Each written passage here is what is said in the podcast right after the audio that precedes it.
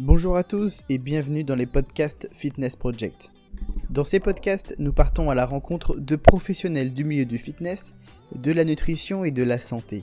Si les contenus Fitness Project vous plaisent, n'oubliez pas de nous donner une bonne note et de nous suivre pour ne rien manquer des futurs podcasts. Merci à vous et bonne écoute. Salut à tous, euh, on se retrouve pour le petit podcast de Fitness Project. Aujourd'hui, on accueille Quentin Randy. Salut Quentin. Salut. Et du coup, Fred, mon acolyte, comme toujours. Salut. Donc aujourd'hui, le sujet va être plutôt assez vaste. Euh, on parlera essentiellement de functional training, de la marque de Quentin, justement, de comment ça fonctionne et de la petite surprise euh, qu'on lui a prévue, euh, le body quiz. Donc Quentin, je te laisse te présenter, savoir justement ton cursus un peu scolaire, personnel, professionnel et comment on est arrivé là aujourd'hui, quoi. Alors, comment j'en suis arrivé Du coup, c'est plutôt le côté coaching qui intéresse ou euh, c'est euh, parce que c'est vrai que j'ai un peu, je suis un peu multi-casquette. Donc, si vous voulez que je revienne un petit peu dans le contexte au départ, bon, cursus scolaire au départ plutôt standard, tu sais pas trop ce que tu veux faire, donc tu vas un peu tout, je fais tout et n'importe quoi, tu testes. J'étais passionné par l'anglais moi à l'époque parce que mon père vivait aux États-Unis, du coup j'étais euh, absolument in love avec ce truc-là. Du coup, il fallait absolument que j'apprenne l'anglais pour après partir moi aussi, parce que vu que je l'ai perdu relativement jeune, j'ai pas pu suivre euh, ce qu'il faisait lui, donc il a fallu que je me démerde un peu tout seul. Donc je me suis orienté vers un cursus d'école de commerce à l'international, donc en import-export, développement commercial international, ce qui m'a permis de me casser assez rapidement. Euh, je faisais du foot américain, ce qui fait que j'étais déjà dans cette culture vraiment anglo-saxonne poussée. Donc je suis parti vivre à New York quand j'avais 22 ans euh, et j'ai commencé à être attiré par le coaching. Du coup, c'est là où je me suis dit, je vais peut-être devenir coach. On me demandait des conseils un peu partout. Je me suis dit, je serais bien coach de célébrité, ça pourrait potentiellement être cool. C'est pas ce qui s'est passé, mais c'était l'ambition de départ.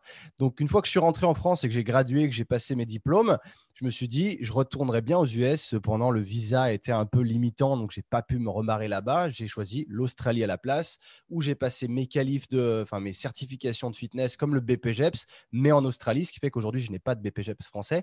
J'ai des certifs australiennes qui sont valables dans le milieu anglo-saxon british, donc euh, en Australie, euh, en Inde, Singapour, Hong Kong et puis en Angleterre, sur le Royaume-Uni.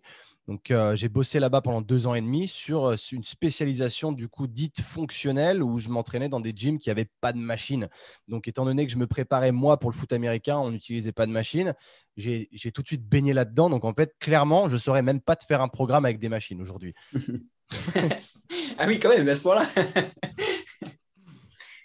pour le coup, est-ce que euh, d'un point de vue euh, sportif, tu pourrais un peu parler euh, du commencement Est-ce que ton enfant t'a fait un sport en particulier qui t'a amené sur hmm. un autre et après le foot US et amené ouais.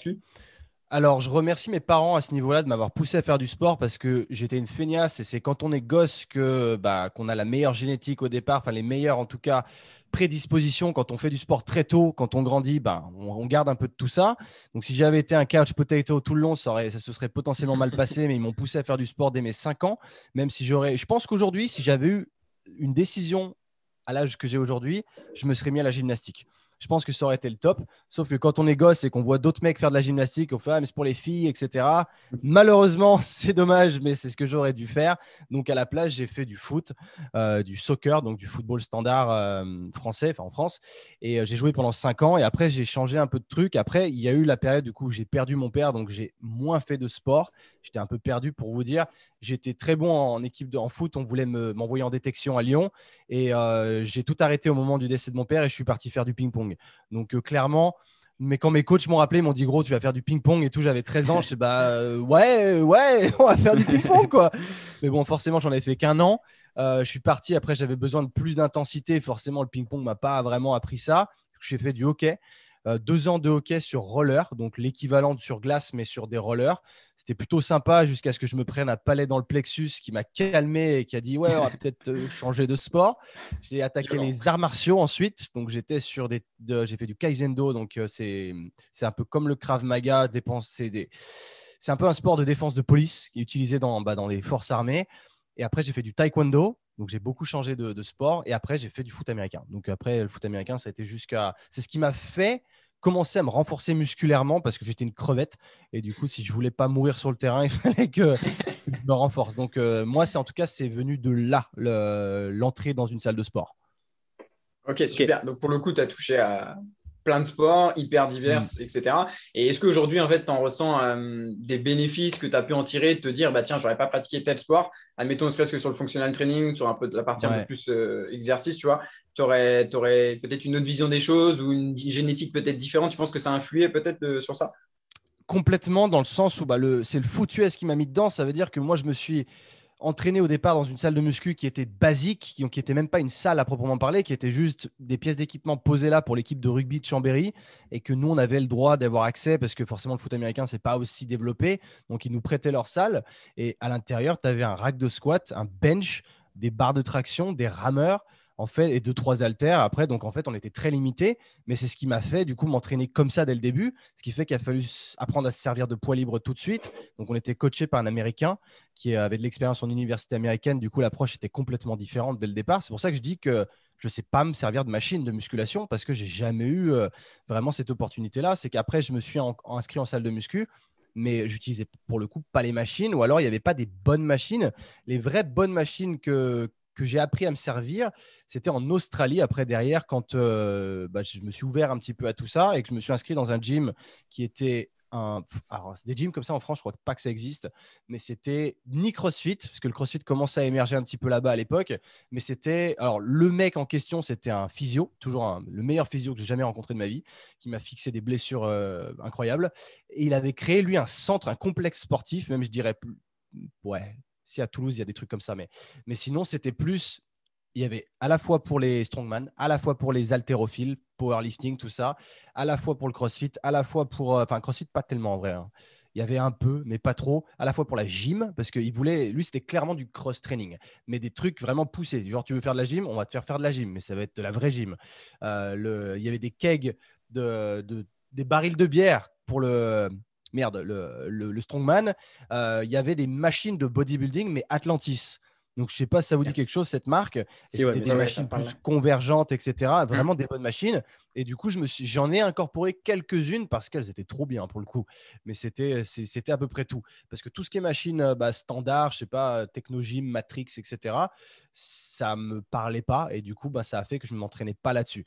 Mais pour en revenir à ta question, le foot américain m'a fait m'entraîner. Le reste, j'en ressentais, ressentais pas le besoin, même s'il fallait, même quand tu es gamin, rien que de faire du hockey, il faut un physique pour faire du hockey. J'avais pas de physique quand je faisais du hockey. Mais du coup, ben, tu te dis, ah, bah, c'est normal, machin, il n'y a pas grand monde qui s'entraîne quand tu as 15 piges.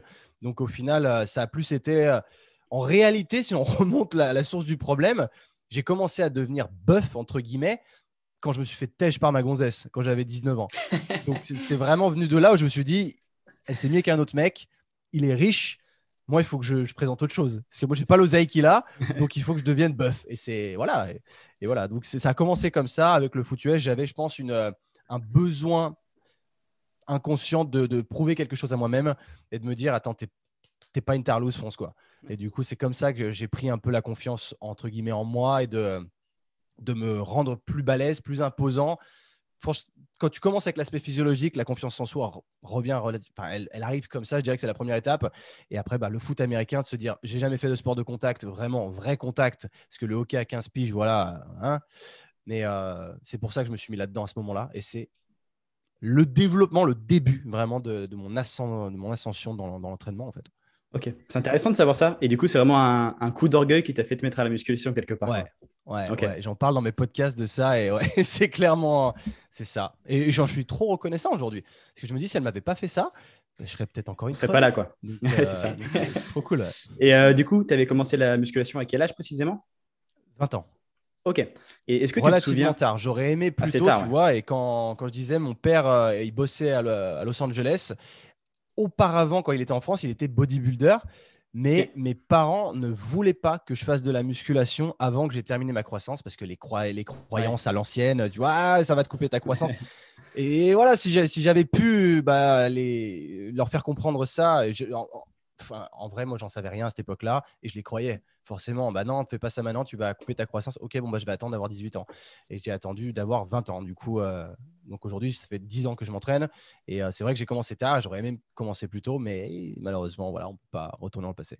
Et du coup, justement, pour rebondir sur ça, tu parlais tout à l'heure que tu utilisais beaucoup de poids libres et très peu de machines finalement.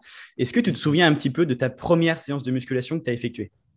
Il y avait quoi dedans? Quel exercice? Qu'est-ce que tu as fait exactement? Du, bench press et des bicep curls. Uniquement?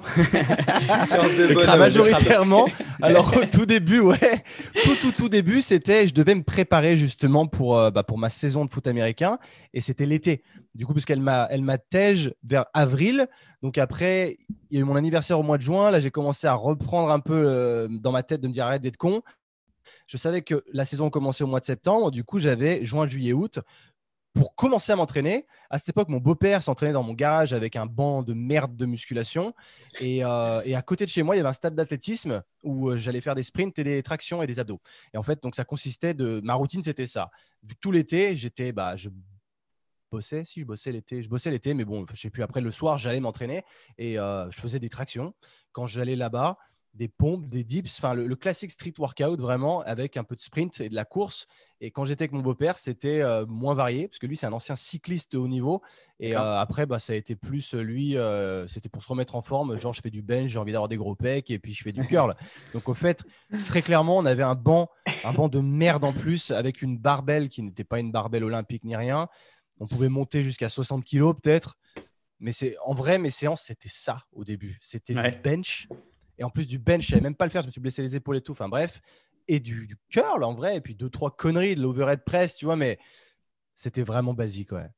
Et est-ce que tu te souviens un petit peu de, des performances que tu avais dessus? Est-ce que à ce moment-là, tu t'es dit, OK, j'ai des prédispositions pour aller plus loin ou pas du tout? Non, non, non, non, non, j'avais des perfs de daube, je m'en rendais pas compte. Alors, si, il y avait un truc où j'étais pas dégueulasse, c'était l'aspect street parce que c'est là où j'ai commencé à faire des muscle up. Donc j'étais euh, parce que je m'inspirais beaucoup des, mm, des bar stars à l'époque qui étaient sur YouTube. Euh. en plus, c'est des gars de New York à Harlem que j'avais euh, pas rencontré en vrai, mais avec qui j'avais discuté parce que je devais aller m'entraîner avec eux à l'époque où je vivais à New York. Ça n'avait pas pu se faire parce que j'habitais quand même loin. Mais mes perfs à l'époque, ouais, on va dire qu'en poids de corps, j'étais pas dégueu. Jusqu'à un moment, je me suis créé une petite condition. Mais en termes de force, j'étais à chier. Je me souviens qu'en bench, j'étais très mauvais. Euh, j'avais même pas l'opportunité de faire du bench lourd en plus qu'on avait peu de poids. Donc euh, j'avais pas des. Si je dois retenir, par exemple, bah, en termes de perf, quand je suis arrivé à ma première séance de muscu au foot américain, ils m'ont dit OK, on va tester les perfs machin en bench. C'est quoi ton max en bench? Et vu que j'avais rien, je savais pas. Et euh, je dis bah moi c'est 60 kilos. Et il me dit c'est tout? Euh, bah, je lui dis, bah, je sais pas, j'en fais un petit peu chez moi, mais j'ai pas plus de 60 kilos en fait, donc j'en sais rien. Mais il s'avère qu'à 60, j'en faisais peut-être 10 des reps. Donc en fait, j'en savais rien dans, en termes de 1RM. Et euh, rapidement, on m'a fait faire du bench à 100, puis 105 kilos. Mais ma technique était moche. J'étais pas bon en fait, euh, techniquement parlant. Même mes squats étaient immondes. Je détestais le squat quand ils m'ont commencé à faire, à faire faire ça. J'étais dans ce stigmatisme de j'ai pas besoin de faire les jambes. Tu vois, je faisais du machin. voilà. Et du coup, quand on m'a fait faire du squat, c'était ma bête noire. C'était vraiment, ah non, je déteste ça. J'avais une, technique dégueulasse. Je descendais même pas bas. Ça me faisait mal. C'était pas agréable. Du coup, je disais, mais j'ai pas envie de faire ça. Et euh, donc, mon squat était nul à chier. J'avais euh, des perfs de pourri, euh, quelques reps à 60 kilos pour euh, ce que je faisais. Par contre, j'ai pris très rapidement du poids parce que j'étais tellement maigre que le fait de m'entraîner un petit peu, ça a marché très vite. Les premières années, hein, en fait, on sait comment c'est. Hein, les deux, trois premières années, c'est là où j'ai enquillé presque 20 kilos de muscles. Je faisais 60, non, peut-être pas autant. Je faisais 60 kilos quand j'ai commencé pour 1,78 et je suis rapidement arrivé à 73 kilos où j'ai pris à peu près ouais, 13-15 kilos. Et aujourd'hui, je fais 80, mais après, c'est sur j'ai 10 ans de muscu derrière moi, donc c'est encore différent. Mais, euh, mais au début, ouais, c'est commencé comme ça. Et pour le coup, deadlift, pas du tout. Alors, euh, bien vu, il y, avait, il y avait un peu de deadlift. Il nous faisait faire des cleans déjà. De des épaulés alors. Ça, ok. Voilà, des épaulés. Mais j'étais vraiment mauvais ma technique était à chier. Je me penchais en arrière et tout. Enfin, dégueulasse. J'avais fait des cleans à, 80 kilos, mais si je regardais aujourd'hui, je, je, mettrais la diarrhée. Mais euh, alors, deadlift, il y en, a, il y en avait un, un tout petit peu. Mais si ça me revient pas comme ça, c'est qu'on en a très très peu fait en vrai, hein, du deadlift. Hein.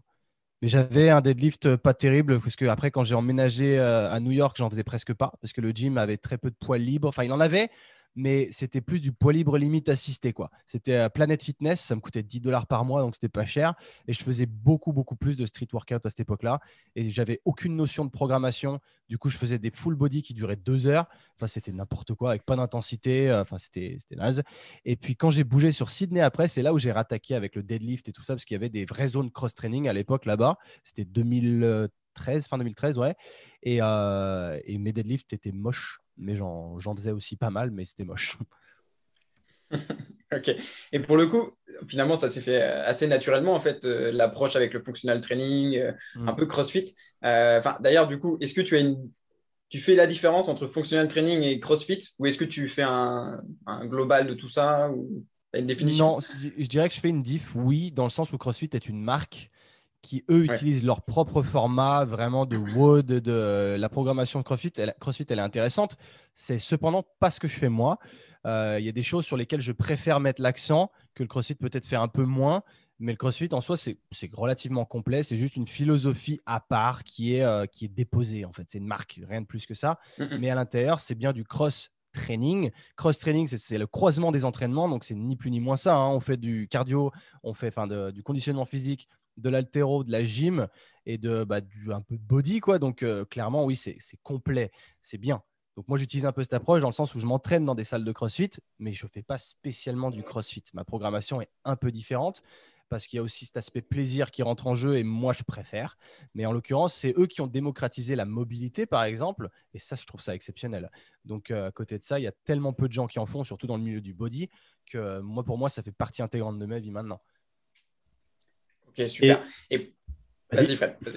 Euh, j'allais dire, et justement par rapport au body classique, qu'est-ce que ça t'apporte de plus en termes d'estime de, soi que simplement l'aspect visuel finalement que tu peux retrouver avec le body? Alors, l'estime de soi, elle est, large. S'il y a des gens qui vont retrouver une estime de deux avec le body, euh, d'autres avec le crossfit ou autre, je veux dire, c'est propre à chacun et c'est subjectif. Je dirais que le body, ça m'a plu pendant un moment, parce qu'il y a eu pendant longtemps, malgré le fait que je m'entraîne pas sur des machines, je m'entraînais en, split. Donc, je mmh. faisais quand même, je faisais plus des push-pull legs, des upper-lower, des, euh, je faisais peut-être genre euh, chest, chest biceps, genre l'inverse à chaque fois. Chess, euh, non, enfin, je me souviens même. triceps. Euh. Ouais, non, c'était pas pec triceps, justement, c'était pec biceps pour inverser, ah, parce que vu que les triceps, tu les bossais un peu pendant le, bench, c'était un peu cette philosophie-là, mais ça a fini par me faner en fait, parce que il y a un truc que je comprenais pas par rapport au fait quand tu t'entraînes pour devenir un athlète où tu as besoin de stimuler tout ton corps à chaque fois et quand tu pratiques un sport, bah, tu pratiques pas que les pecs. Et je me disais, mais en fait, il y a un truc qui cloche et ça va pas. Et de faire une séance par semaine réservée aux jambes, ça me cassait les couilles. Très clairement, c'était putain, j'ai pas envie de la faire. Et en plus de ça, ça représente la moitié de ton corps et tu le fais qu'une fois par semaine. Donc ça aussi, là, ça manquait aussi de logique pour moi. Donc je m'en suis détaché petit à petit. J'ai beaucoup eu fait de upper lower et de push pull legs. Et après, je me suis vraiment mis sur du full body tout le temps parce que c'est là où je trouvais le plus de, de ressenti, le plus de kiff. Et euh, pour le coup, l'aspect plaisir, là, il était là. Tu vois, l'aspect estime ou quoi, c'est là-dedans, je m'y retrouvais. Par contre, le body, c'était fun pendant un temps et ça convient à beaucoup de gens aujourd'hui. Mais je trouve que de faire une routine purement bodybuilding, ça ne t'apporte pas les capacités athlétiques que tu pourrais avoir qui se dériveraient sur des sports. Ça va te, si tu, surtout si tu travailles pas ta mobilité à côté, tu vas devenir un, un, mec musclé mais raide, des mecs qui ont le syndrome des, des dorsaux invisibles comme ça, qui comme ça. Après, c'est n'est pas des jugements ni de la critique, c'est simplement que c'est ce que moi j'en ai notifié à travers ce milieu-là qui me plaisait pas trop. Et j'ai aussi notifié autre chose, c'est que si tu voulais monter un, un gros niveau en body pur, il y a un moment où tu stagnes et tu es obligé de te charger après derrière. Moi, quand je vais en Angleterre voir des potes à moi à Birmingham qui sont des bodybuilders vraiment à la recherche de pro card et tout ça, donc je m'entraîne dans des, body, dans des bodybuilding gym hardcore où j'utilise certaines machines qui sont d'ailleurs des Atlantis et puis euh, je ne sais plus quelle autre marque. Mais ça me fait kiffer une ou deux fois. Mais eux, ils sont chargés. Donc, j'arrive même pas à les suivre sur les performances et j'ai l'impression qu'on va se blesser tout le temps parce que c'est c'est pas mon kiff c'est pas mon kiff. Eux, ils adorent, c'est cool. Et c'est pour ça que chacun sa pratique et l'aspect plaisir doit rester en jeu. Je suis pas là pour dire venez vous entraîner en cross-training, c'est mieux. C'est mieux pour moi. C'est pas mieux pour tout le monde. Et euh, justement, par rapport à ça, est-ce que toi, dans ta pratique, tu as une recherche de performance? Absolument, ouais. Pour moi, le but, c'est de me dire, euh, à l'heure d'aujourd'hui, j'ai 30 ans. Et il y a beaucoup de gens qui se disent, putain, euh, on prend de l'âge, du coup, je vais régresser, je vais faire ci, je vais faire ça. Mais moi, à 30 ans, j'ai jamais été aussi fort en termes de force qu'aujourd'hui. Donc, moi, ça me va. Et moi, le but, il est là. Ça veut dire que je dois monter mes perfs parce que mes perfs, c'est tangible. Je les vois, ce que j'arrive à faire. Donc, je sais. Après, il y a l'aspect esthétique qui est là. Tu le vois dans le miroir tous les jours. Ça, c'est cool. Tant qu'il te plaît, il te plaît. S'il te plaît pas, il faut faire quelque chose. Mais mes perfs, après, c'est ça qui reste. Parce que si tu fais que regarder ton physique, donc tu es content, tu te satisfais, c'est bien, mais du coup, tes séances, ça devient de la merde. Tu t'ennuies et tu le fais juste pour garder ton physique. Alors que si tu le fais pour, euh, tu vises des perfs, ça te garde des objectifs et tu te dis, putain, j'ai réussi à faire ça, ok, maintenant, quel est le prochain palier? C'est simplement ça. Et puis, le, fait d'avoir des grosses perfs aussi, entre guillemets, ça me rassure sur ma capacité euh, à la fois cardiovasculaire et à la fois physique sur le terrain de foot américain. C'est là où je me dis, je suis solide, j'arrive à faire ça, il n'y a pas de raison que j'arrive pas à performer aujourd'hui. Ok. Et du coup, aujourd'hui, tes capacités que tu as su acquérir justement grâce euh, au functional training, tu as su les hmm. transposer quelque part sur le terrain? Alors, j'espère. c'est difficilement prouvable ça, mais euh, je l'espère en tout cas dans le sens où je me blesse pas sur le terrain, dans le sens où je, vais te dire touche du bois, je me suis jamais fait les croiser, tu vois. Mais il suffit que ça m'arrive cette année, j'aurais l'air con. Mais c'est pour ça où je travaille un maximum d'aspects de stabilité articulaire, de renfort sous tous les angles pour que quand il y a des changements de direction rapides ou autres, mes, articulations tiennent le coup, mes tendons lâchent pas, tout ce genre de choses. J'essaie de préserver un maximum. Donc je pense que ça, ça a joué, même si je me suis beaucoup blessé. Et le fait de se blesser, ça apprend aussi derrière. Je me suis beaucoup blessé en l'occurrence au coiffe des rotateurs à l'époque où bah, tu sais pas vraiment bencher, tu sais même pas ce que c'est les coiffes des rotateurs, tu te les fumes. Donc maintenant, je le sais. C'est l'avantage de se blesser, c'est qu'après, tu apprends. Tu arrêtes d'être con. Donc euh, à partir de là, tout va bien. c'est surtout pour ça, ouais. Mais sinon, en termes de. Euh, tu me disais, euh, ça se transpose, oui, alors là-dessus. Et après, moi, j'aime aussi maîtriser de nouvelles capacités pour être le plus complet possible. Tu vois, genre quand il y a les DU qui ont apparu dans le CrossFit, je trouve ça trop fun. Du coup, mes clients, je les pousse à en faire parce que je trouve ça trop cool et je leur dis bougez-vous le cul, ça va vous mettre une nouvelle capacité, de la coordination, c'est fun. Donc, euh, plutôt que de faire juste de la corde, c'est bien de faire de la corde aussi, mais la plupart des gens ne savent même pas faire de la corde à sauter, donc ont une coordination merdique. Les gars, ça peut vous servir. Et après, je vais pousser le, vis un peu plus loin où j'ai appris à faire des backflips, par exemple. Ça, ça sert à rien. Mais c'est trop cool. Enfin, ça sert à rien. En vrai, si, hein, parce que tu verrais les abdos, comment tu as trop mal le lendemain une fois que tu as fait des, backflips, tellement l'impulsion et le, le stretch sont intenses et ça aide aussi au saut vertical, ce genre de truc. Donc, euh, sur le terrain de foot, j'ai une meilleure impulsion. Donc, en fait, c'est un peu. J'aime bien me dire que je sais faire plein de trucs. C'est surtout ça qui est cool. Et pour le coup, est-ce que par rapport à tes programmes, enfin, tes programmes, ton, ton, programme perso à toi, est-ce que tu justement euh, répartis ton programme dans le sens où tu te dis, OK, le lundi, plutôt euh, voilà, stabilité articulaire, le lendemain, un peu plus des mouvements de force, type gymnastique, etc. ou autre et ainsi de suite ou pas du tout C'est plutôt au feeling et tu fais ce que tu as envie Non, non, non, j'ai une programmation qui est établie, euh, qui est au sein de la Playbook Academy, donc ce que j'ai créé moi, là, que, je donne l'accès aussi à des gars et que je customise en fonction de chacun. Euh, mais de ça, moi, je pars sur quatre séances par semaine en plus du foot américain, où je fais trois séances full body dites intenses. Donc, il va y avoir des blocs de force en début de séance à chaque fois, après la mobilité, bien sûr. Et il y aura toujours aussi des blocs de conditionnement physique pour toujours booster ma condition à chaque fois. Et après, il y aura un quatrième jour qui est beaucoup plus libre sur les faiblesses que j'aurais su identifier durant la semaine. En ce moment, par exemple, mes faiblesses, enfin là, je dirais que ça va être l'altéro parce que je me suis, j'ai eu une opération il y a deux mois et je n'ai pas le droit de m'entraîner trop fort sur l'altéro pour l'instant. Mais euh, je vais pouvoir y retourner. Mais du coup, je vais être une tanche. Parce que là, il n'y a pas longtemps, j'ai refait des, euh, des clean, des power clean à 60 kg et j'en chiais. Je me suis dit, oula, il y a un problème. Et, euh, mais en ce moment, du coup, ce que je peux faire moi qui, qui, qui, me, qui ne prends pas le risque de me reblesser derrière, c'est la gym. Et du coup, bah, je fais beaucoup de gym sur cette quatrième journée. Cette quatrième journée, c'est aujourd'hui d'ailleurs. Et juste après cette interview, je vais au gym et je vais faire une séance dite faiblesse où je vais me focaliser sur des, mouvements type muscle up euh, aux anneaux, en keeping, en strict, euh, des handstands, marcher sur les mains. Des L-sit, donc en équilibre sur des barres parallèles, des, bah, se lever aussi en handstand à partir du sol, sur ces barres parallèles, ce genre de choses par exemple. C'est ce sur quoi moi je vais focaliser aujourd'hui pour moi. Par exemple, mes gars qui sont dans l'académie, ça va pas être ça pour eux le quatrième jour. On va l'adapter en fonction de eux, ce, qui, sur ce sur quoi ils galèrent en ce moment. J'ai plein de gars qui galèrent sur les handstand push-up. Bah, les gars, on va se mettre du volume là-dessus, par exemple. Du coup, tu répartis ça en un peu comme de la musculation proprement dite. C'est série, nombre de reps, temps de repos, ou pas du tout, c'est au feeling, pareil? Si, si, si, non, non, il y a, tout est calculé, euh, même si aujourd'hui je me prends moins la tête quand même, je n'ai pas l'œil sur mon, sur mon chrono toutes les deux secondes non plus, mais j'essaye d'être régulier. C'est que dépendamment des formats, comme quand je vais faire des blocs de force où il y aura besoin d'un peu plus de, temps de repos, forcément, si je veux performer. Euh, parfois, je vais utiliser des formats comme le reverse pyramid training que j'adore, où tu commences ta première série la plus lourde direct d'entrée. Comme ça, tu performes aussi sur 4 à 6 reps. Après, tu montes un petit peu tes, reps et tu descends les poids. Il y a des logiques intéressantes. Et euh, tous ces blocs, c'est, si tu regardes la séance, c'est pas comme une séance de muscu, mais c'est quand même très structuré, dans le sens où tu as un bloc mobilité. Après, tu as ton bloc de force, après, tu as un bloc d'exercices accessoires qui vont t'aider à, progresser sur tes exos de force ou à euh, combler les déséquilibres que tu pourrais avoir sur du latéral, justement. Et après, tu as ton bloc conditionnement physique à la fin. Euh, et du coup, tout ça, c'est ma structure euh, sur la séance. Ok, super. ouais, donc, Ouais, vas-y.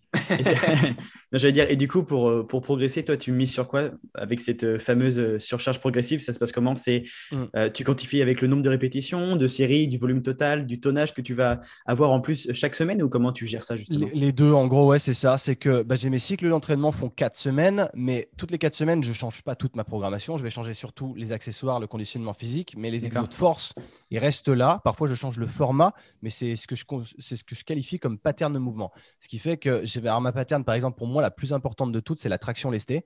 C'est là-dessus, par exemple, qui, bah, c'est un exo qui va revenir toutes les semaines, tous les mois, tout le temps, parce que pour moi, il est primordial. Et euh, là-dessus, comment je vais progresser? Bah, Là-dessus, je vais me mettre un coup sur du reverse pyramide training, par exemple. Je vais voir mes perfs, je les note à chaque fois, semaine après semaine. Quand je vois que je stagne un petit peu, parce que là, j'arrive à des niveaux où ça devient chaud de progresser. Quand tu fais 5, 5 euh, tractions à lester à 50 kg, euh, ça devient compliqué après de continuer à monter en rep. Après, bah, tu veux augmenter la qualité de ta répétition. Du coup, bah, sur le prochain cycle, je vais garder la même pattern, mais je vais dropper les charges et à la place, je vais, mettre, je vais rajouter une pause en haut du mouvement. Ou alors, je vais, je vais travailler que sur la portion haute du mouvement parce que c'est peut-être là où je vais être le plus faible. C'est un exemple. Et en gros, c'est comme ça. C'est que je vais étudier toutes les patterns et je vais les travailler sous différents formats pour me les rendre plus efficaces pour moi. Si j'ai un problème d'engagement au départ, je vais travailler les rétractions scapulaires c'est plus de l'optimisation maintenant. Mais c'est aussi ça que je trouve fun parce que je me fais jamais chier et que ça me permet de rester motivé aussi. Et pour le coup, justement, quand tu dis ça, est-ce que par exemple les tractions, enfin, pour donner un exemple plus concret, mais pour un power, on a tendance à dire, euh, OK, euh, bah tiens, si un power qui ne fait pas de, de fameux SBD, un power. Mm. Euh, pour le coup, toi, est-ce que dans un functional training à proprement dit, tu as des exercices que tu dis si je le fais pas, voilà, ça sert à rien. Tu vois, pour moi, c'est essentiel, ils sont systématiquement là. Un peu comme les tractions, est-ce que tu en as d'autres? Ouais. Ouais. Bah, c'est les grosses patterns, en fait, les big six, un peu. Hein. As, donc, tu as le tirage euh, vertical et horizontal, la poussée verticale et horizontale, et la, le, la, la pattern du squat et du hip hinge et du lunge, en fait. Donc le hip hinge, ça va être le, le Romanian deadlift par exemple, donc un deadlift. L'extension de hanche, exactement. Un squat, peu importe le format, mais un squat. Et puis euh, un format de lunge aussi unilatéral, que ce soit un Bulgarian split squat, un front foot elevated lunge, enfin ça peut être tout n'importe quoi, mais toujours ces patterns-là, il faut qu'elles reviennent. Carrément. Et ensuite, en fait, ouais, comme tu disais, en fait, c'est tu incorpores après une variante euh, sur chacune de ces patterns pour toi permettre d'évoluer, d'avoir euh, bah, la fameuse surcharge progressive qu'on peut retrouver un peu plus ça, C'est ça. Muscu. Puis la surcharge progressive, après, dépendamment de ce à quoi tu as accès, admettons que tu n'es pas vraiment accès à une salle. Oula, ah ouais, non, là, ça va. On dirait que ça va couper. J'ai une petite, euh, petite notification. dépendamment de ce à quoi tu as accès, aussi, il faut apprendre à se mettre en difficulté différemment. Au lieu d'ajouter de la charge, tu mets ton corps en difficulté. Si sur un handstand push-up, tu n'es pas bon au début, arrives, tu fais des pike push-up. Si tu deviens meilleur, après, tu fais des handstand push-up. Si tu es encore meilleur, vu que là, tu ne peux pas ajouter de charge, sauf si tu as un gilet lesté, tu augmentes euh, le trou qu'il y a entre ta tête et tes mains. Donc, tu te mets sur des parallèles, par exemple. Enfin, c'est comme ça après que tu fais ta surcharge progressive. Tu deviens meilleur sur des versions plus avancées. Carrément, carrément. En fait, c'est le même principe que, que, de la muscu, mais individualisé, on va dire. à ta, pratique. Euh, pour le coup, je pense qu'on peut faire la petite transition. Donc, la petite surprise, c'était euh, le fameux body quiz. Euh, si tu veux, on a pour, principe de se dire, souvent au milieu du podcast, de poser quelques questions très rapides où on te mhm. fait deux choix et tu dis celui que tu préfères. Et nous, après, on revient dessus pour te dire, OK, bah, finalement, pourquoi ça et pourquoi pas celui-là, tu vois, ce genre de choses. Ça marche, vas-y, vas-y. OK. Ah, j'espère que tu es prêt. non, je déconne. Du coup, la petite première, donc on aura 7, c'est des simples classiques, hein, rien, de, rien de compliqué. Euh, alors, plutôt diète flexible ou strict Flexible. Ok. Poids libre ou machine? Là. Poids libre. Là, du coup, plutôt Schwarzy ou Big Ramy Schwarzy. Ok. Chargé ou Nati? Bah, moi je dirais Nati, mais en vrai, être chargé, ça doit être mieux. Hein, parce que, euh, on y va. d'accord. du coup, prise de masse ou plutôt sèche? Aucun des deux. Ok. Là, vraiment, vraiment, je pourrais même pas te donner une réponse là-dessus. Ok, super intéressant. Euh, plutôt old school ou evidence-based Alors, plus evidence-based là-dessus. Hmm, En vrai, c'est vraiment des trucs où parfois je vais être au milieu des deux, mais on va dire evidence-based, ouais. Ok, et du coup, bro split ou full body? Full body. Évidemment. Bon, c'était un petit peu aiguillé pour le coup. Mais, euh, mais ouais, du coup, pour revenir là-dessus, euh, c'est intéressant. Euh, diète flexible ou strict, donc toi, flexible, est-ce que tu es partisan du OK, je mange ce que je veux, comme je veux? Même déjà, est-ce que tu suis peut-être, tu comptes tes calories dans certains objectifs? Pas du tout Ça, il faut pas, je veux pas donner la mauvaise impression dans le sens où j'ai de l'expérience, donc je me permets certaines choses que je ne conseille pas. Bien sûr. À, savoir, au départ, je comptais tout. Ça veut dire que j'étais sur MyFitnessPal tous les jours. J'ai eu mon strict de un an tous les jours, dimanche, jour férié, ce que tu veux, où je mettais tout.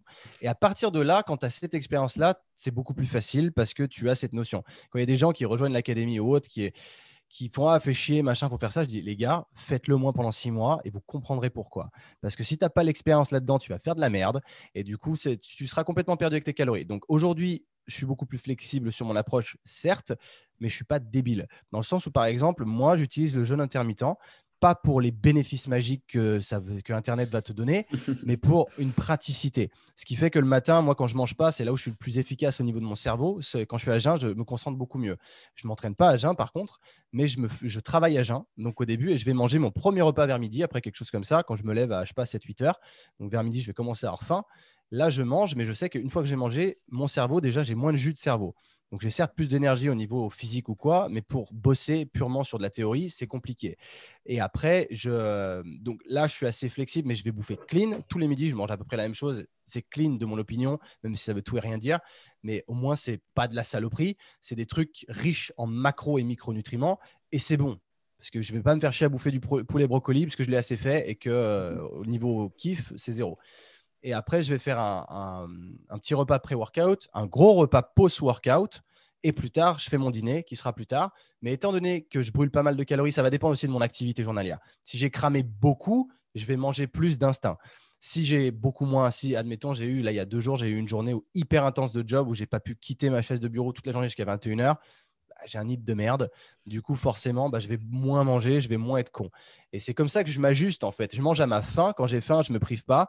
Et si j'ai envie de bouffer une glace le soir, je vais le faire parce que bah, le fait de ne pas manger le matin, ça me donne plus de place aussi dans mes repas euh, plus loin dans la journée. Donc j'essaye d'éviter quand même de bouffer de la merde, entre guillemets, parce que bah, ça s'accumule petit à petit. Tu ne peux pas te faire des burgers tous les jours, même si en termes de calories, ça rentre, certes, mais il n'y a pas que les calories. Donc euh, c'est pour ça que hier soir, je me suis fait un burger, cool, mais je ne vais pas en faire tous les soirs. Et donc c'est pour ça que j'ai cette approche-là. Est-ce que tu penses aujourd'hui que, la diète flexible, c'est quelque chose qui est compatible avec euh, ta pratique, à savoir augmenter tes performances, ce genre de choses, ou euh, mm. dans un souci euh, d'être plus optimal, on va dire, une diète plus stricte serait plus intéressante dans ton cas? Peut-être que si j'étais plus strict, j'aurais peut-être des perfs un peu plus hautes, mais je perdrais l'aspect plaisir, donc ma motivation tomberait. Donc c'est un peu le milieu, le juste milieu de se dire, si je suis malheureux dans ce que je fais et que je me sens pas bien dans mon corps, est-ce que ça vaut le coup d'être strict? Il y a aussi ça. Donc c'est pour ça que oui, en soi, sur le papier, si je suis méga strict, peut-être que mes perfs seront un peu mieux. Mais l'aspect mental va me dire que peut-être pas tellement au niveau du ressenti, surtout ça. Mais en soi, je pense que c'est compatible parce que, comme je dis, je mange à ma faim. Donc ça veut dire que quand je dois performer, je ne vais pas être en déficit calorique. Et si je suis en déficit calorique, je vais le sentir. Je n'aurai pas de jus. Donc, euh, clairement, je préfère me mettre dans des légers euh, surplus euh, et, me sentir mieux aussi moi-même. Et on sait que quand tu es dans un sale déficit depuis longtemps, tes hormones en prennent un coup. Tu commences à être moins heureux dans ta life, tu commences à plus trop avoir de libido. Là, il faut se poser les bonnes questions. C'est clair. Et du coup, et le, pour rebondir un peu sur justement le body quiz, le principe de prise de masse sèche, voilà, c'est quelque mm. chose justement que ça rejoint avec ce que tu dis. Mm. Par rapport à, ton, ton, évolution, à, proprement dit, on va dire physique. Euh, bon, c'est un peu narcissique, mais tu vois, le côté plutôt de se dire, OK, euh, si je veux me faire évoluer musculairement parlant ou plutôt au niveau euh, de tes qualités physiques, tu, en fait, le, côté prise de masse sèche, pour toi, ça, ça a plus de sens, en fait, à proprement dit. C'est. Alors, ouais, quand tu es dans la recherche de performance, tu t'en branles un petit peu de dire je dois prendre. Quand, quand tu dois prendre du muscle, de toute façon, il y a l'acquisition de la force le muscle, c'est un byproduct de la force. Ça veut dire que si tu veux faire du muscle, il faut que tu deviennes plus fort. Dans tous les cas, c'est clair et net. Il ne faut pas chercher plus compliqué que ça. Si tu arrives à devenir plus fort, donc à avoir d'augmenter tes perfs et de les traquer, donc il faut être au courant de ça, parce que si tu les traques jamais, tu ne sauras pas si tu deviens plus fort. Donc potentiellement, tu vas stagner. Il y a beaucoup de gens qui stagnent aujourd'hui en muscu parce qu'ils ne se posent pas les bonnes questions. Et euh, donc c'est pour ça, que moi, c'est ce que je me dis. Et après, bah, en fonction de tes calories, si tu bouffes pas comme un, un, un teubé à être beaucoup trop en surplus calorique, certes, tu vas prendre de la force, mais après, tu vas aussi être handicapé par ton poids mort potentiellement. C'est pour ça que j'aime bien bosser sur des exos bah, type handstand push-up lesté ou euh, traction lestée, parce que ça, même si c'est de la force, ça prend en compte ton poids de corps. Étant donné que tu te lestes, certes, mais le fait de se lester et d'avoir aussi une bouée de gras de 10 kg, c'est comme si tu te lestais d'un additionnel 10 kg. Donc, si tu arrives à te débarrasser de ces 10 kg-là et de les rajouter en poids que tu peux enlever de ton corps après, bah, tu seras vachement plus efficace et aussi plus esthétique forcément parce que tu auras un bon ratio de muscles par rapport à ta masse grasse. Donc c'est pour ça que moi je trouve que le fait de s'entraîner comme ça, moi en tout cas, je pense que je fais ça relativement bien. Je suis pas shred shred à l'année, je le suis même presque jamais complètement shred, mais j'ai quand même j'ai les abdos à l'année parce que je m'entraîne comme ça. Mais j'ai un taux de masse grasse qui est loin d'un niveau d'un mec qui est sur euh, scène euh, pour un men's physique par exemple. Mais ce mec-là n'a plus de jus, plus de carbs, plus d'eau, plus rien, et il peut pas vivre, il peut pas baiser. Donc, donc euh, ça m'intéresse pas. Donc à ce niveau-là, voilà, mais il faut dire ce qui est, hein, c'est réel. Hein, ces mecs-là ne bandent plus à ce niveau-là. Donc là, moi, j'estime que j'ai une shape aujourd'hui qui est bien propre à l'année et que j'arrive à maintenir facilement parce que mes niveaux d'énergie n'en sont pas affectés. Donc c'est pour ça que je continue comme ça. Et le fait de se, de se pousser chaque jour sur des exercices comme des tractions lestées, ça t'empêche de prendre du gras. Parce que si, es, si tu veux monter tout, le temps tes perfs, ça mm. ça va pas ensemble. Si tu, vois que tu prends du gras, ben tes perfs, elles vont prendre une claque d'un coup. Donc c'est là où il va falloir se poser les questions et te dire ah ouais, là il y a peut-être une couille. Alors que quand tu es sur une machine où tu vas tirer des poids simplement un tirage vertical, ben là par contre tu verras pas la différence. Parce que tu auras beau être plus lourd, si tu gardes le même niveau de force, tu pourras toujours tirer la même charge, voire plus lourd. Par contre, quand il faut se soulever soi, c'est là où on va avoir un problème. Donc c'est pour ça que moi j'attache beaucoup d'importance à la gym et au street workout parce que pour moi c'est primordial. Et c'est là où tu vois que les mecs ont des putains de physique parce que même s'ils ont peut-être moins de jambes, mais en tout cas ils sont écorchés parce qu'ils maîtrisent leur corps, leur poids de corps dans l'espace. Ils ont un bon ratio poids-force. Donc tout le monde devrait incorporer une certaine forme de gymnastique ou de street dans sa routine. Ok, super. Et pour le coup, est-ce que tu as des, les objectifs physiques ou des personnes, entre guillemets, qui ressortent un peu plus dans le milieu du functional training, euh, qui te dit, toi, putain, lui, euh, franchement, c'est, il est chaud, quoi. Ouais. C'est un peu ton idole, quoi. Alors, j'ai pas d'idole à proprement parler. Euh, j'aime un peu les, athlètes, les athlètes CrossFit ou quoi. Et encore, il y a ça à ses limites parce que je trouve bah, ils sont tous chargés déjà. Donc, c'est c'est moyennement ah relatable de, de, voir des mecs comme Noah Olsen et machin qui sont ils font 1m70, ils font 95 kg de muscles, ils sont secs sa mère. Tu fais. Enfin, ça m'inspire pas tellement, c'est surtout ça. Il y a un mec qui m'inspire parce que même s'il a dit qu'il se chargeait auparavant et qu'il a toujours un peu un physique chargé, même si maintenant il doit plus prendre grand chose si ce n'est de la TRT tellement il s'est chargé par le passé, c'est Steve Cook. Parce que Steve Cook, même s'il était connu dans le milieu du body, c'est un putain d'athlète qui faisait du foot américain à niveau universitaire et qui, du coup, à son âge, il a 35 ans, je crois, il fait des backflips, il a une shape incroyable et il fait que des exercices à titre entre guillemets fonctionnel aujourd'hui à caractère athlétique, parce qu'il s'entraîne avec son collègue qui est Jacob euh, Hutton, un truc du genre, qui lui a fait la draft NFL et a fait des grosses compètes de CrossFit parce que le mec, athlétiquement parlant, c'est un tueur. Et ça, ça me plaît. Parce que c'est des mecs qui, dans leur routine, vont incorporer des sauts, des jumps, des, des, des rushs, des dashs, des sprints, en plus du lift. Et ça, ça me fait kiffer, parce que c'est là où c'est là où tu es un athlète. Si tu regardes son gym fitness culture dans l'Utah, le bordel, il est large de ouf. Il a certes des machines, mais il a un sled track énorme, donc du turf, donc de la fausse herbe, gigantesque avec des box où il saute et machin. C'est ça qui est cool. C'est d'être un athlète parce que si tu veux bien vieillir, il faut pas juste pousser de la fonte. Il faut se déplacer, se mouvoir. Et c'est là, en faisant tout ça, que tu deviens complet. Et ce mec à 35-36 ans, il me fait, rêver.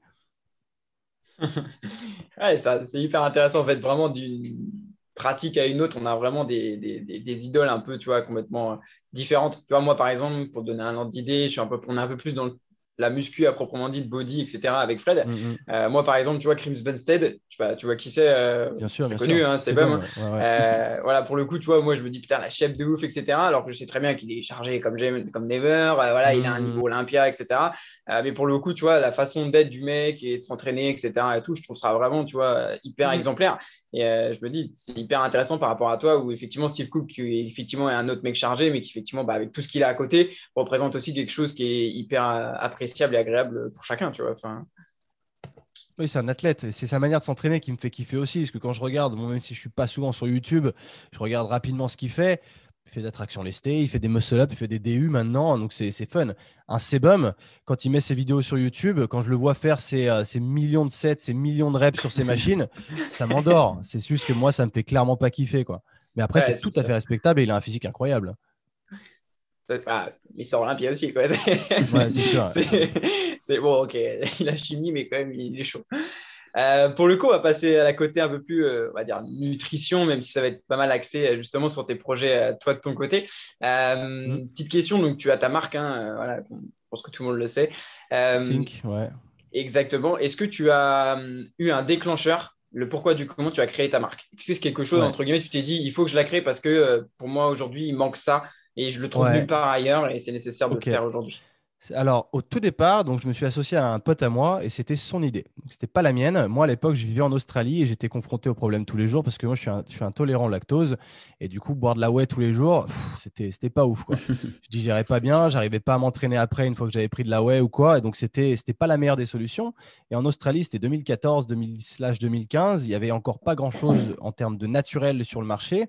Et euh, ce qui commençait à sortir, c'était imbuvable. C'était clairement du terreau mélangé à de la flotte. Donc, c'était vraiment dégueulasse. Et lui, en France, il avait la même problématique. Et euh, il s'était penché un peu sur la question de se dire et pourquoi on ne ferait pas, nous, une marque à base de plantes quoi. Donc, euh, il m'a appelé à l'époque. Il voulait que je sois ambassadeur de sa marque à cette époque-là. Euh, petit à petit, je me suis redirigé sur Londres après. Et après, je suis rentré en France et on en a discuté, puisque lui s'était fait euh, un peu arnaquer par ses anciens investisseurs. Du coup, il se retrouvait sans rien.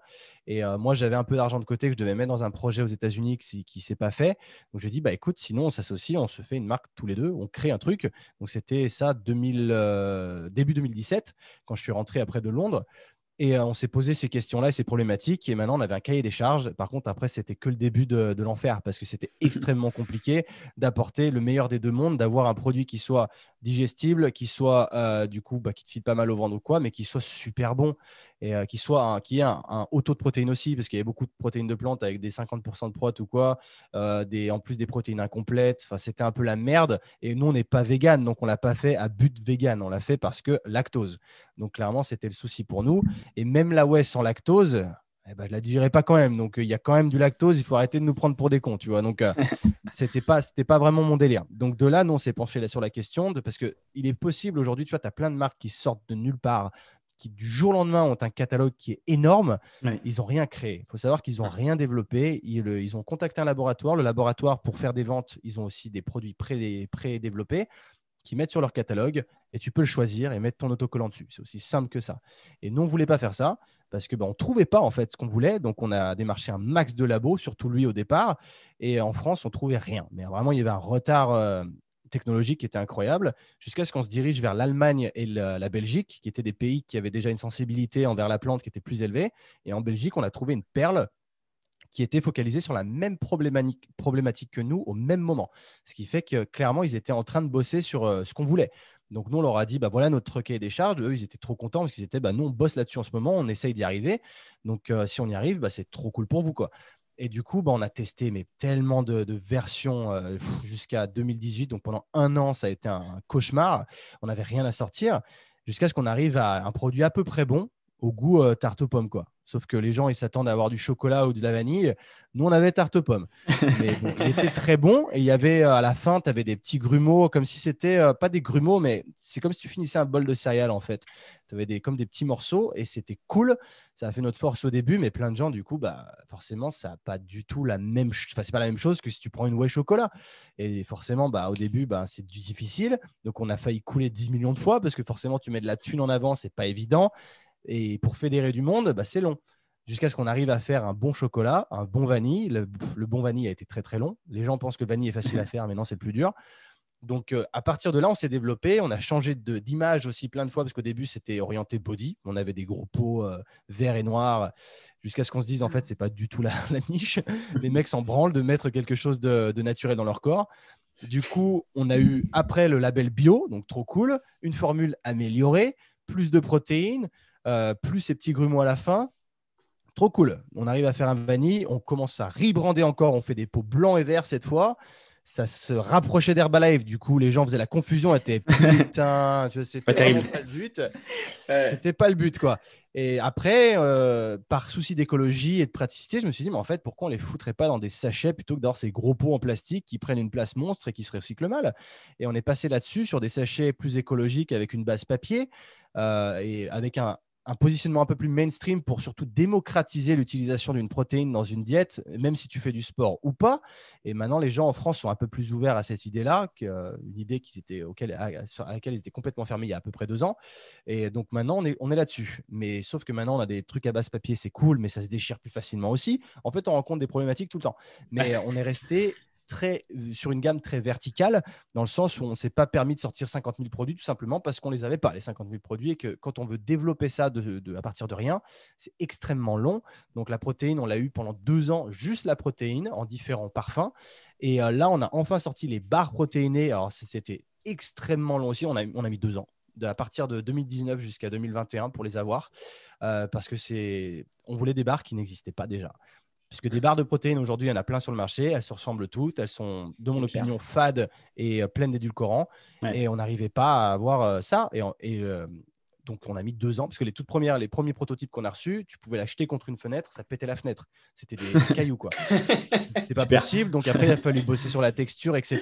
Et le laboratoire a fait un super travail selon notre cahier des charges. Et aujourd'hui, on a sorti des, des barres, elles sont exceptionnelles. Donc, je suis très, très, très content. On a en plus une DLC de un an euh, enfin, trop cool. Et en étant 100% naturel et bio. Et avec 21 grammes de protéines par barre, c'est incroyable.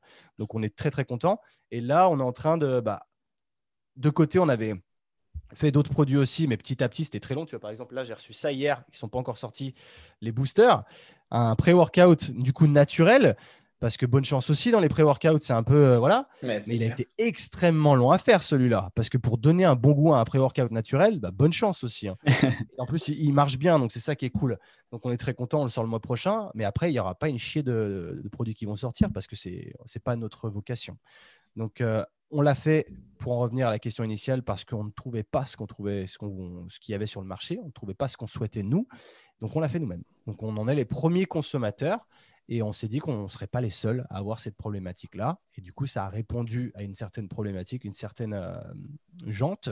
Et du coup, ben, on est content parce que ça marche très bien aujourd'hui et que les grosses marques françaises et allemandes essayent de nous copier et n'y arrivent pas. Donc, on est, on est très content. Ok, super, c'est super intéressant. Et euh, du coup, par rapport à ça, tu en as parlé un petit peu, mais à qui s'adresse spécifiquement cette marque? Donc déjà, aujourd'hui, ils sont plus ou moins intolérants et qui veulent quand même une protéine de qualité. Euh, à quel genre de pratique ça peut se prêter? Typiquement. Alors, ça, ça a pas mal dérivé. Dans le sens où au début, on était sur les athlètes qui cherchaient à se supplémenter de manière entre guillemets saine euh, pour ceux qui sont intolérants au lactose ou autres ou qui voulaient même pas parce que la plupart des whey sont édulcorés aussi donc on voulait sortir de ce milieu de, synthèse. Et donc à la base c'était ça. Puis petit à petit on a dit mais putain mais en vrai tout le monde peut s'en servir de ça réellement.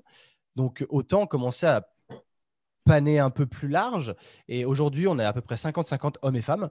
Et euh, on, est, on a un peu de tout, mais simplement des gens qui ont à la fois un peu plus de moyens parce que forcément, c'est un peu plus cher. C'est bio, donc c'est pas, voilà, nous, ça nous coûte aussi cher à produire. Et puis, tu as des gens qui peuvent être à la fois dans le crossfit, parce que dans le crossfit, bah, il y a de l'argent dans le crossfit quand même, mine de rien. Et c'est des gens qui veulent le meilleur. Ils sont tout le temps à la recherche de la perf, la perf, le meilleur, le plus sain, le plus naturel. Donc, du coup, le CrossFit fonctionne très bien chez nous. Et maintenant, il y a les, à la fois les véganes qui cherchaient, eux, une alternative bonne aussi à ce, ce, qui pouvait être proposé sur le marché parce que la plupart des protéines véganes à l'heure d'aujourd'hui ne sont pas bonnes. Euh, et, et, maintenant, beaucoup de femmes qui, qui, sont du coup actives, qui sont dans bah, le, soit le HIT ou le, les programmes Sissimua, ce genre de choses, qui veulent aussi se complémenter un petit peu et pourquoi pas. Et du coup, ben, ça représente un panel beaucoup plus large qu'auparavant et euh, c'est pour ça qu'on a un packaging beaucoup plus mainstream et beaucoup moins orienté muscu, parce que réellement, la protéine, c'est le macronutriment essentiel à la vie. Donc, ça ne devrait pas être réservé au go muscu. Donc c'est aussi pour ça qu'on essaie de démocratiser le truc avec un packaging qui fait moins peur. C'est là où Foodspring ont été extrêmement bons parce qu'ils ont attaqué tout de suite avec ce genre de packaging qui a plu très vite. Et c'est pour ça que c'est une entreprise extrêmement grosse qui a été rachetée par Mars l'année dernière. Donc euh, c'est pas pour rien. C'est intéressant. Et puis, euh, qui plus est, on voit en ce moment, enfin, ces dernières années, pas mal d'émergence de nouvelles marques de nutrition. Tout ce qui va être NutriPure, Nutrimus qui a été repris, euh, All Musculation Nutrition. On a pas mal de marques qui viennent, euh, qui viennent plus ou moins dans le même secteur, j'ai envie de dire santé finalement, musculation santé. Et Sync, j'ai l'impression que c'est quasiment la seule qui sort vraiment finalement du lot avec ce côté, ce côté végétal que les autres n'ont pas. Euh, est-ce que le public que vous touchez, il se différencie réellement justement des, autres marques par rapport à ça? Est-ce qu'il en, découle une force euh, grandissante? Absolument, parce qu'on a décidé de prendre un parti, de pas se dire, de, j'allais dire entre guillemets, de pas donner notre cul à tout le monde. Dans le sens où, quand tu as des valeurs et que tu les appuies, on reste dans la plante. On fait, on fait pas de la ouais. Et c'est ça aussi qui fait notre force, c'est qu'on a des valeurs et, et on sait ce qu'on veut. Parce que toutes les autres marques qui te sortent, je cite personne, mais ils ont beaucoup de produits.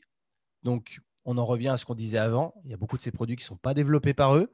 C'est juste qu'on couvre un grand panel, on te vend beaucoup de produits différents pour faire vendre des, pour avoir des paniers moyens qui sont gros. Et ça, nous, on n'adhère pas. Il y a beaucoup de produits qu'on ne veut pas faire parce que c'est des produits qui ne servent à rien, qui sont loin d'être indispensables. On reste sur les essentiels qu'on qualifie, nous, d'essentiels, et c'est tout. Tu vois, la, la protéine en poudre et les protéines en barre, c'est de l'essentiel. Le snack, tout ça, c'est cool, c'est fun, c'est fonctionnel pour le coup, euh, sans mauvais jeu de mots. Mais tous les, pilules d'oméga 3, de CLA, de machin, il y a 10 millions de trucs qui sont pas spécialement utiles, que tu peux tout trouver dans ta bouffe. Nous, ça nous fait pas kiffer. Donc, faire des compléments santé pour avoir une chier de produits et, te vendre ça euh, sur des paquets de 10 kilos, enfin, si tu veux, tu vois, les, les NutriPure, Nutrimus, tout ça, c'est les puristes bodybuilders qui achètent chez eux. Ouais. C'est pas la nana active qui s'entraîne trois fois par semaine. quand on te vend des sauts de protéines, c'est que tu es déjà à l'aise avec l'idée d'avoir un saut de protéines chez toi. Tu es un go muscu. Très clairement, tu es un bodybuilder pour faire ça quand tu es orienté à ce niveau-là, voilà, c'est pas encore une fois, c'est ni un jugement ni une critique, c'est simplement un placement. Et nous, on a, décidé d'aller dans une autre direction qui nous plaisait plus, qui était aussi plus fun, parce que le fun, c'est important, d'avoir quelque chose en plus de bon qui se différencie du lot, euh, sans pour autant avoir à sortir une whey, un machin, un truc. Euh. non, c'est voilà, on reste là-dedans parce qu'aussi bah, la plante à la fois consomme moins d'énergie à être fabriquée que la whey. Donc même si on n'est pas pro-vegan ou pro, euh, santé, planète, machin, ce que tu veux. On l'est quelque part, mais pas pro, pro, plus, plus. On n'est pas genre des militants euh, euh, à fond, quoi. On n'est pas, je veux dire, on n'est pas vegan, comme je disais. Certes, il y en a qui, qui font des, des, transitions végétales ou autres. C'est pas mon cas, mais moi, moi, je la digère super bien la protéine, quoi. Donc, j'ai pas de problème à ce niveau-là. Et malgré tout, je mange certains types de yaourts, comme des yaourts grecs ou quoi, parce que je les digère plutôt bien. Mais je sais que la whey, pour moi, c'est un cauchemar. Donc, ce n'était pas la peine. C'est quand on dit les paix de la protéine, non, non, c'est les paix de la whey, mon pote. Donc, euh, faut pas, faut pas tout mélanger. Ça, c'était clair. Et ces paix-là, je les ai plus, hein, bizarrement, depuis que, que, je, bois de la Sync, sans faire la promotion ou quoi. Mais on l'a fait, comme je disais, bah, pour nous, en tant, que, en tant que premier consommateur, tout simplement. Bien sûr. Et pour le coup, euh, vis-à-vis des différents produits que vous comptez peut-être faire euh, à l'avenir, euh, là, du coup, mm. vous avez montré le poster en, avant-première pour ceux, bah, forcément, ils auront que l'écoute, mais il y aura là d'ailleurs la vidéo sur, sur YouTube. Mais, mais voilà, est-ce que vous avez déjà peut-être, on a le droit à une exclue d'un produit que vous comptez peut-être travailler ou pas du Alors, ouais, si tu veux, mais en vrai, il n'y en aura pas beaucoup. C'est ça le truc, il n'y en aura pas beaucoup. On essaye de faire du snack dit fonctionnel et accompagner l'athlète dans l'effort. Donc, la protéine et les barres, c'est voilà, c'est du la barre, c'est un snack fonctionnel qui est hyper pratique, que tu peux prendre n'importe mmh. quand. La prot en poudre, tu peux la mélanger à la fois dans des recettes ou alors dans un shaker. Moi, en ce moment, je la prends même plus en shaker. Je la prends en post-workout après mon entraînement. Je la mélange avec un petit peu de lait d'avoine et puis du yaourt grec et des fruits et de l'avoine dedans. Ça me fait un bol énorme et c'est putain de, de, à la fois macro riche et, euh, satisfaisant. Et, euh, et après, bah, il y a le booster qui t'accompagne avant ton entraînement. Et on, là, on est en train de bosser sur une formule, mais qui est très, très compliquée à faire. C'est un intra-workout, donc avec des acides aminés, mais surtout beaucoup d'électrolytes, à savoir une base d'eau de, coco. Donc ça coûte cher euh, et, c'est difficile à faire. Mais du coup, c'est cool parce que c'est hyper rafraîchissant pendant l'entraînement. Ça, je kiffe.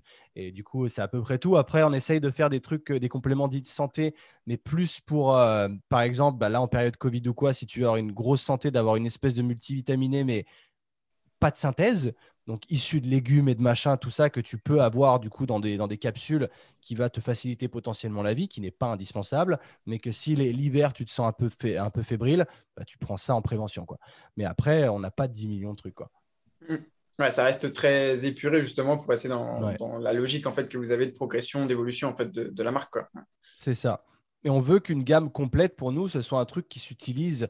Bah, tu peux tout utiliser sans que tu aies 40 000 produits.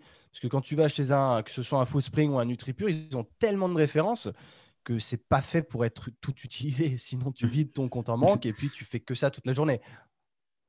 Carrément, carrément, c'est vrai. Et pour le coup, justement, je posais la question, euh, comment ça fonctionne en fait lorsque vous confectionnez ce genre de, de, produits? Est-ce que vous vous rapprochez justement uniquement de laboratoire? Ou euh, vous avez quand même de, des spécialistes qui ressortent un peu du lot euh, Par exemple, il y a Nutrition, Christophe Bonnefond, il bosse beaucoup avec Eric Mallet, mm. qui se rapproche aussi de votre marque. Vous avez la marque Supers Aliments. Je sais pas si ça te parle. si, si, bien sûr. ouais, qui bosse avec Mario Braco, je crois. oui, je connais, très bien Mario Braco. Hein on, est de la même, on est de la même ville, hein, Mario et moi.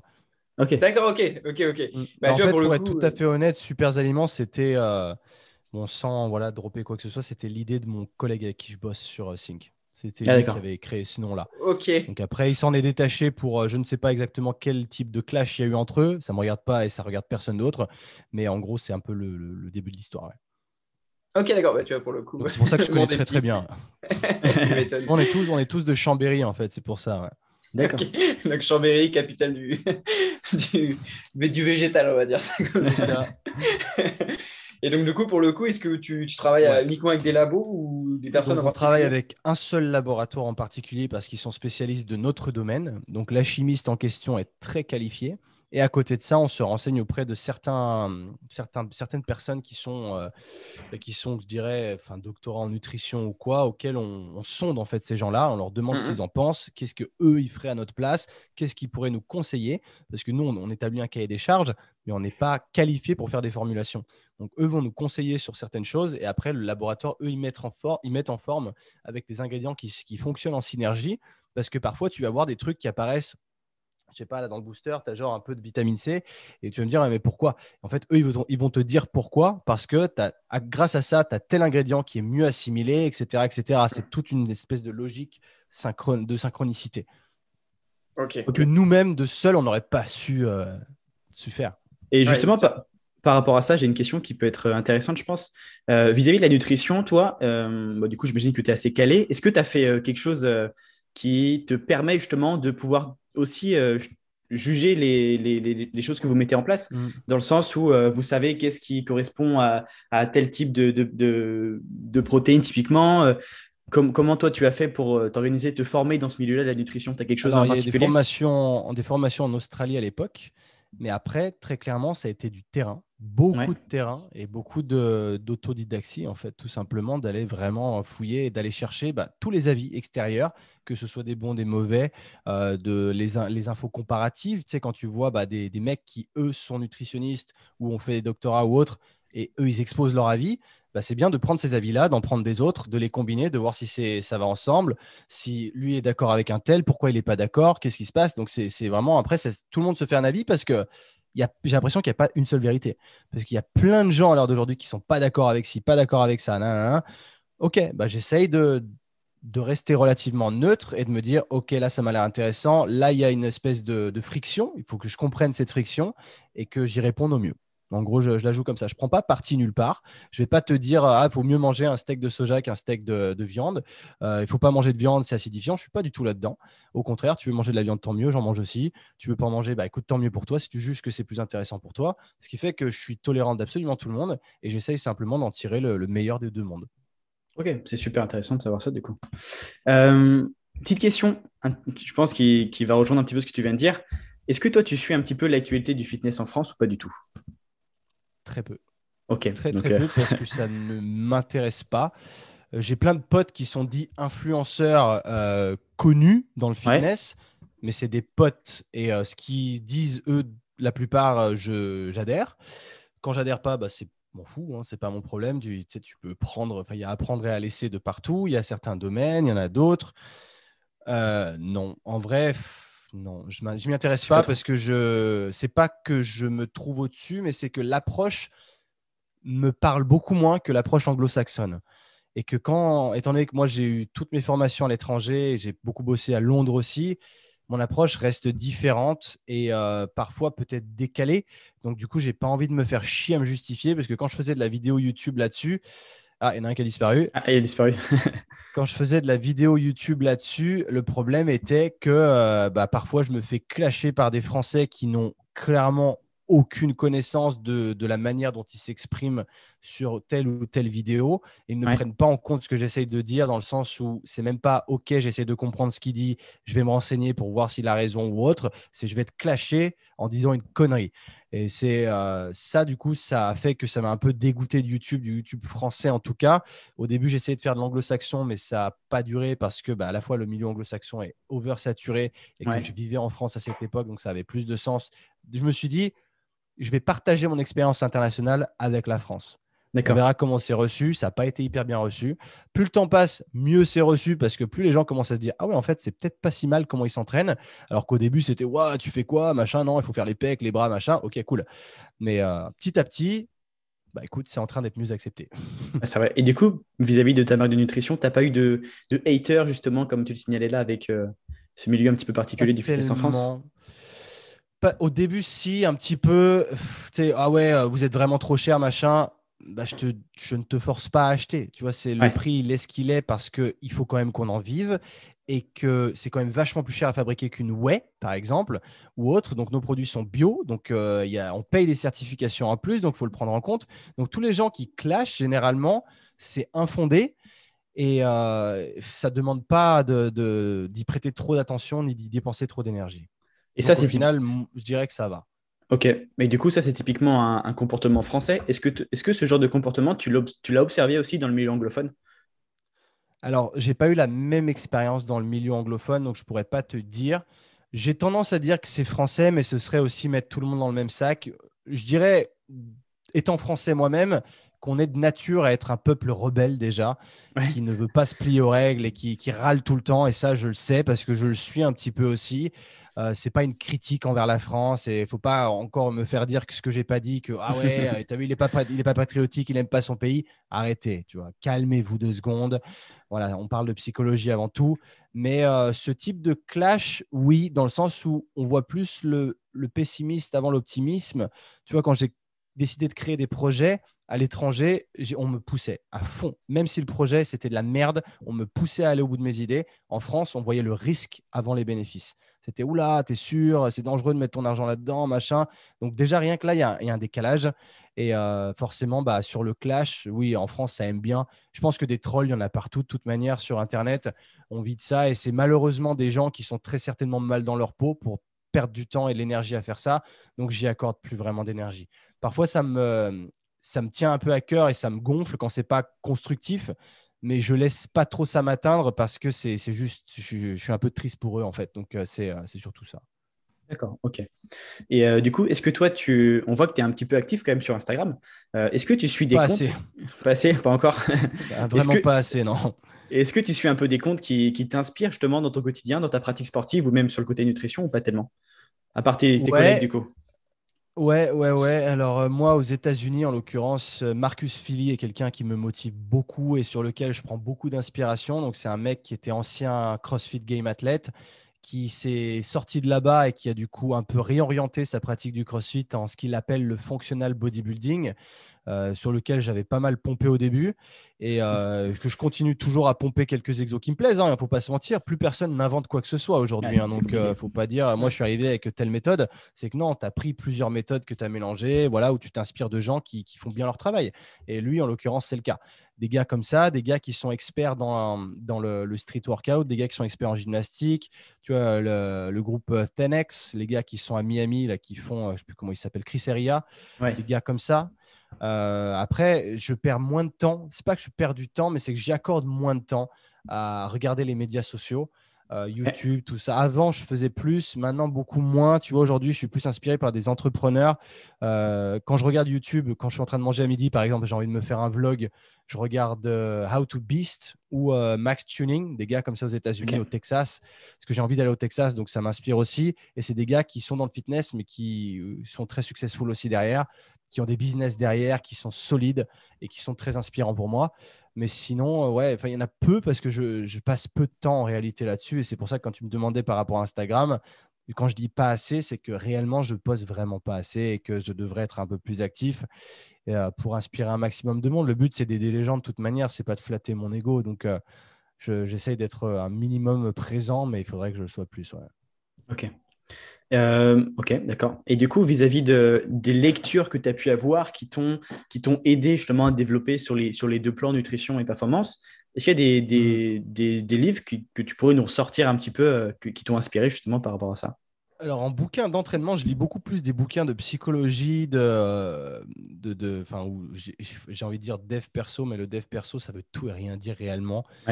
Mais euh, j'apprends beaucoup de tout ça. Des livres sur l'entraînement, j'en ai eu lu, pas des masses. J'ai lu les méthodes de la vie en l'occurrence, qui sont cool hein, et qui, qui, ont leur respect aussi, mais qui, qui m'ont personnellement ennuyé parce que j'éprouve pas un intérêt assez fort pour la musculation pure. Et euh, Fred Delavier, je l'ai déjà rencontré, c'est un gars qui est super cool. Mais en fait, ça m'ennuyait ces lectures-là. Et c'est cool parce qu'il y a quand même de l'anatomie. J'ai quand même appris vachement de choses. Hein. Je ne vais pas dire que c'est de la merde, loin de là. C'est pas, c'est qualitatif. Mais ça, moi, me parle moins parce que ça m'inspire pas trop. Parce que c'est surtout des, des mouvements machines, de machin. Regarde, quand tu fais ton extension de coude, machin, ça me plaît moins. C'est plus, c'est moins un kiff, mais, ce sont de très bons livres. Euh, après, il y a la, la Bible de la, du, de la préparation physique de Didier Reis. Didier Reis, que je connais très bien, qui est très cool comme mec. Je ne l'ai pas lu, ce livre. Je dois le lire. À chaque fois, je lui dis il faut que je prenne ton bouquin, faut que je prenne ton bouquin. Je ne le fais pas parce qu'il me fait flipper son livre, parce qu'il fait au moins 400 pages. Il est énorme.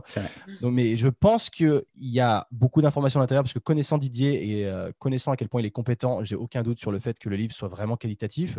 Donc, je pense, je, je me permets de le conseiller sans l'avoir lu, mais euh, il faut que je le fasse. Mais sinon, en termes d'entraînement, j'ai très peu lu. Et euh, je, ouais, je, lis un livre par mois, mais euh, pas trop sur l'entraînement réellement. Plus sur euh, comment devenir une meilleure personne au jour le jour et me développer moi sur le plan personnel et, et mental. Ça aide beaucoup. Ok, super. Et pour le coup, pour rebondir sur Didier, si on n'a pas de base et qu'on est vraiment néophyte de la muscu, il base. Ça quand même, ça pique. Pourquoi tu l'as lu le livre? Ouais, ouais, je l'ai lu ouais, dans mes... bah, l'année de mon de je passais mon BP il y a deux ans là et pour le coup euh... c'est solide. Ouais, c'est solide. Donc euh, le jour où tu, tu, vas le lire, je pense que tu, tu diras putain, ça tabasse. Mais ouais, il est c'est un excellent livre. Mais pour le coup, euh, on a de la chance d'avoir des, des, des, Français entre guillemets qui ont fait des, quand même du qualitatif parce que pour le coup, on se redirige pas mal maintenant vers tout le milieu anglo-saxon, etc., qui, qui sortent mhm. pas mal de littérature, qui sont d'ailleurs beaucoup traduire par euh, Fort Trainer, euh, les éditions Fort Trainer là, qui, reprennent beaucoup de livres sur tout ce qui est préparation et autres qui se font euh, bah, à l'international. Ah, je connais, je connaissais pas. Et eux, pour le coup, ouais, ils, sortent de, super livres. Hein, qui, bah, en fait, ils les traduisent. je crois que c'est eux d'ailleurs. Je, ne suis pas sûr de ça. Mais Kate Deering, je ne sais pas si tu connais, qui a fait How to Heal Your Metabolism. en gros, c'est un livre qui représente enfin, toutes les fonctionnalités sur comment justement entretenir son métabolisme, tout ce que ça en, suit, tu vois, et tout ce que, entre guillemets, tu peux améliorer grâce à ça, etc. Et en gros, c'est un big pavé, etc. Et euh, mm. pour le coup, il va être traduit en français, et je crois que c'est cette édition-là qui va le reprendre. Et, euh, la fille, en fait, c'est un best-seller de malade aux États-Unis, quoi. Le truc, il est vendu à, foison, et pour le coup, ça devrait arriver en France. Hmm, intéressant. là-dessus, c'est vrai que je me renseigne pas trop trop, parce que dès que j'ai des questions, je demande à mon pote Antoine, donc Antoine Fonbonne, avec euh, Bayesian. J'estime que Bayesian, c'est pas mal, même si je sais pas si c'est le truc que tout le monde dit, j'en sais rien, mais je sais que du coup, il a accès à beaucoup d'études. Et euh, donc, quand je me questionne sur quelque chose, je lui demande et il m'envoie le chapitre. Donc, au final, euh, de, ce côté-là, c'est un peu ma, ma, Bible ambulante. Du coup, et je sais que lui, il est extrêmement compétent et qu'il se renseigne beaucoup et que du coup, ben, il sait de quoi il parle et ça m'aide. Donc, quand j'ai des questions, je me tourne généralement vers lui. Bah, en même temps, bayésienne, quoi. je pense maintenant, euh, ils ont bien fait leur place. Quoi. Mm. Pour le coup, je pense qu'on a fait le, tour. Est-ce que Fred, tu as d'autres questions euh? Non, bah écoute, je pense qu'on est pas mal. On est pas mal du tout. Euh, du coup, je pense qu'on va finir là-dessus. Merci Quentin d'avoir accepté. Ça pas coupé du coup là, comment ça se fait? On a eu de la chance. mais franchement, à chaque fois, ça n'a pas coupé, donc on en profite. Nickel. C'est Zoom qui s'est dit à Quentin, on va pas couper aujourd'hui. bah, toi, Johan, tu t'es fait éjecter pendant quelques minutes quand même. Ouais, J'ai pas compris ce qui s'est passé. J'ai dit putain merde. ah, du coup, le petit mot de la fin. Merci Quentin d'avoir accepté de, de venir avec nous pour parler un petit peu de tout ça. Euh, Avec et puis, plaisir, Stéphane, ouais. Merci beaucoup. Et puis on retrouvera tout ça bien sûr sur, euh, sur Spotify et toutes les plateformes de podcast et en rediffusion sur YouTube. Donc merci beaucoup. Salut tout le monde. Trop cool. Ciao.